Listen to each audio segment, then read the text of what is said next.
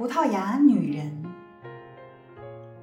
某些文献里，他们叫做 Della Catena，凯腾家族的；另一些文献里又叫做 Herren von Ketten，凯腾老爷。他们从北方迁徙而来，在南方的门槛外停下了。他们有时说自己是德意志人。有时说是威尔士人，就看哪种身份对他们有好处。他们感觉自己不属于任何地方，只属于他们自身。他们的城堡坐落在一道孤峰绝壁上，地处连接布莱奈尔和意大利的路边，布里克森和特里昂特之间。城堡下方五百码处是一条小河，水流湍急，汹涌咆哮。只需探头窗外，即使身处同一室内，也听不到教堂钟声。外面世界的声音根本无法穿透这层咆哮的垂帘，挤进凯腾家的城堡。但什么也挡不住眼睛。他们能毫不费力地穿过阻力，饱览远方苍穹下的美景。所有的凯腾老爷都目光敏锐，全神贯注，远近方圆的一切利益都逃不脱他们的眼睛。他们凶残如下劈的利刃，他们发怒时从不脸红，高兴时也不是喜气洋洋。每当生气的时候，他们的脸上暗如阴霾；高兴起来则金光熠熠、美丽而奇特。不管一生中有过怎样的经历，他们都有共同的特征：他们一概活不过六十岁。银丝会早早地爬进他们栗色的头发和胡须。另外，在他们那中高个儿、瘦削的身躯内，没有他们见或显露的巨大力量的存在位置和源泉。那力量似乎是从他们的眼睛和额头里喷涌出来的，但这仅是受惊的邻居和奴仆们的传言。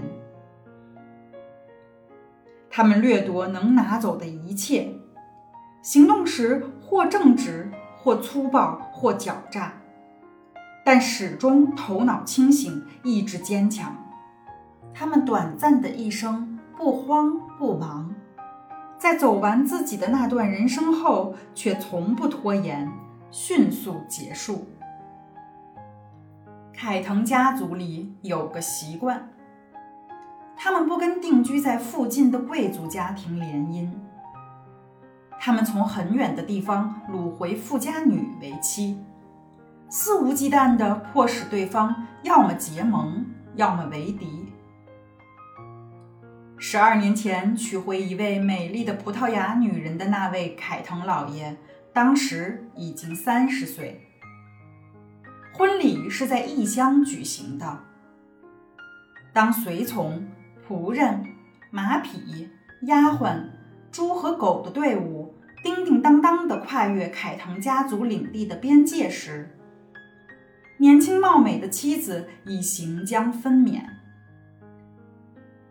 所有凯腾人都彬彬有礼，只不过一生中他们仅在结婚的那一年表示出来。他们的妻子个个美若天仙，因为他们希望自己的儿子长相英俊。他们不这样做，就没有别的办法在外地获得这样的女人。他们不像在家里那么重要。但凯腾老爷们自己也不知道，究竟是那一年期间的他们是真正的自己，还是其余的所有时间。一位信使迎面送来重要消息。五彩缤纷的服装和羽毛信号旗仍然像只巨蝶在翩翩起舞，但凯腾老爷业已发生变化。重新赶上妻子后，他与妻子并肩缓骑，似乎他不愿策马疾驰。可他的脸已变得云层样陌生。当道路拐弯，城堡突然出现在他们面前，相距只有一刻钟路程时，他艰难地打破了沉默。他要求他的妻子掉头返回，队伍停止前进。葡萄牙女人坚持要继续往前，要回头等听完理由也不晚。特里昂特的主教们是有权有势的老爷，有州立法院替他们撑腰。早在先祖时代。凯腾人就因一块土地与他们发生争执，因争执而诉讼，要求和反抗很快就演变成了流血斗殴。但每回的结局都是对手占上风，凯腾老爷们被迫屈从，不放过任何利益的目光虎视眈眈，却终归徒劳。但父传子，子传孙。他们的骄傲代代延续，毫不松懈。优势终于呈现在这位凯腾老爷面前了。他险些错失良机，这令他悚然一惊。一帮有影响的贵族对现任主教不满，决定袭击主教，将他拘捕。他们听说凯腾回来了，要将他。当做一张王牌。凯腾常年在外，不了解主教的实力如何，但他清楚，如果不能一开始就给予特里昂特致命的袭击，那将会是一场结局难测、长达多年的艰苦考验。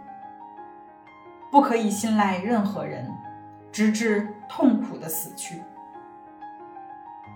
他有些懊恼，他美丽的妻子，因为他差点让他错过机会。但他的妻子又是那么惹他爱怜。一路上，他一直与他并辔而行。他就像他拥有的众多珍珠项链那样，令他感到莫测高深。他骑行在他的身侧，想。如果将它们握到金剑交织的空掌心里，它们会像豌豆那样被碾碎的。但它们在那里却是那样安全自在，令人费解。只不过新的消息将这魔法排挤开了，就像阳光灿烂的春日清除掉冬天的梦魇一样。戎马生涯转眼在即。无从顾及妻儿。